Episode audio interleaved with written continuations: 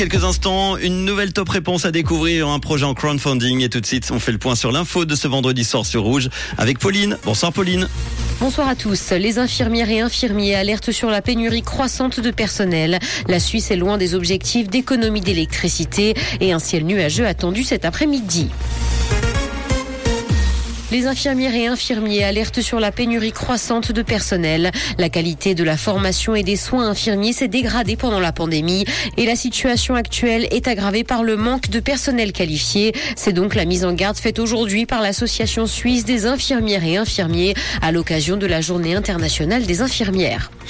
La Suisse est loin des objectifs d'économie d'électricité. Le Conseil fédéral vise une baisse de 10% de la consommation électrique dans le semestre d'hiver pour les années à venir. Mais malgré la menace de pénurie, les économies n'ont pas dépassé 3,9% entre octobre 2022 et mars dernier. Selon l'Office fédéral de l'énergie, l'industrie qui consomme un tiers du courant serait à l'origine de plus de la moitié des économies. Sur l'ensemble du pays, le recours au gaz a par ailleurs connu un net recul certains mois d'hiver.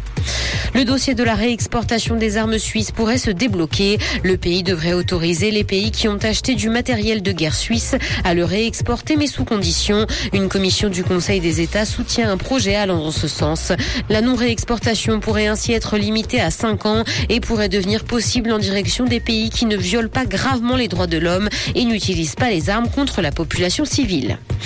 Dans l'actualité internationale, guerre en Ukraine, la prolongation de l'accord sur les céréales ukrainiennes est proche d'être conclue. C'est ce qu'a indiqué le ministre turc de la Défense lors d'un discours rendu public aujourd'hui. La Turquie est d'ailleurs parvenue à maintenir depuis le début du conflit les relations entre la Russie et l'Ukraine. L'accord qui avait été mis en place a pu soulager la crise alimentaire mondiale et il arrive à expiration le 18 mai prochain. WhatsApp arrive sur les montres connectées sous Wear OS. Google et le service de messagerie de Meta ont annoncé le lancement d'une première application sur les smartwatches tournant autour du système du géant du web.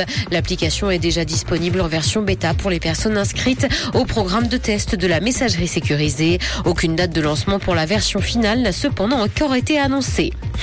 Liam Payne est de nouveau célibataire. Le chanteur, ancien membre du groupe One Direction, et la mannequin Kate Cassidy ont décidé de mettre fin à leur relation qui a débuté il y a environ dix mois. L'artiste est retourné en studio pour enregistrer son nouvel album et selon un proche, ils auraient tous les deux décidé de mettre fin à cette relation qui ne fonctionnait plus sans qu'il n'y ait de dispute ni de cris. La mannequin est de son côté retournée chez elle aux États-Unis.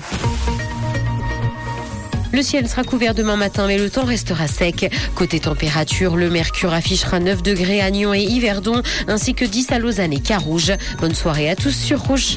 C'était la météo, c'est Rouge.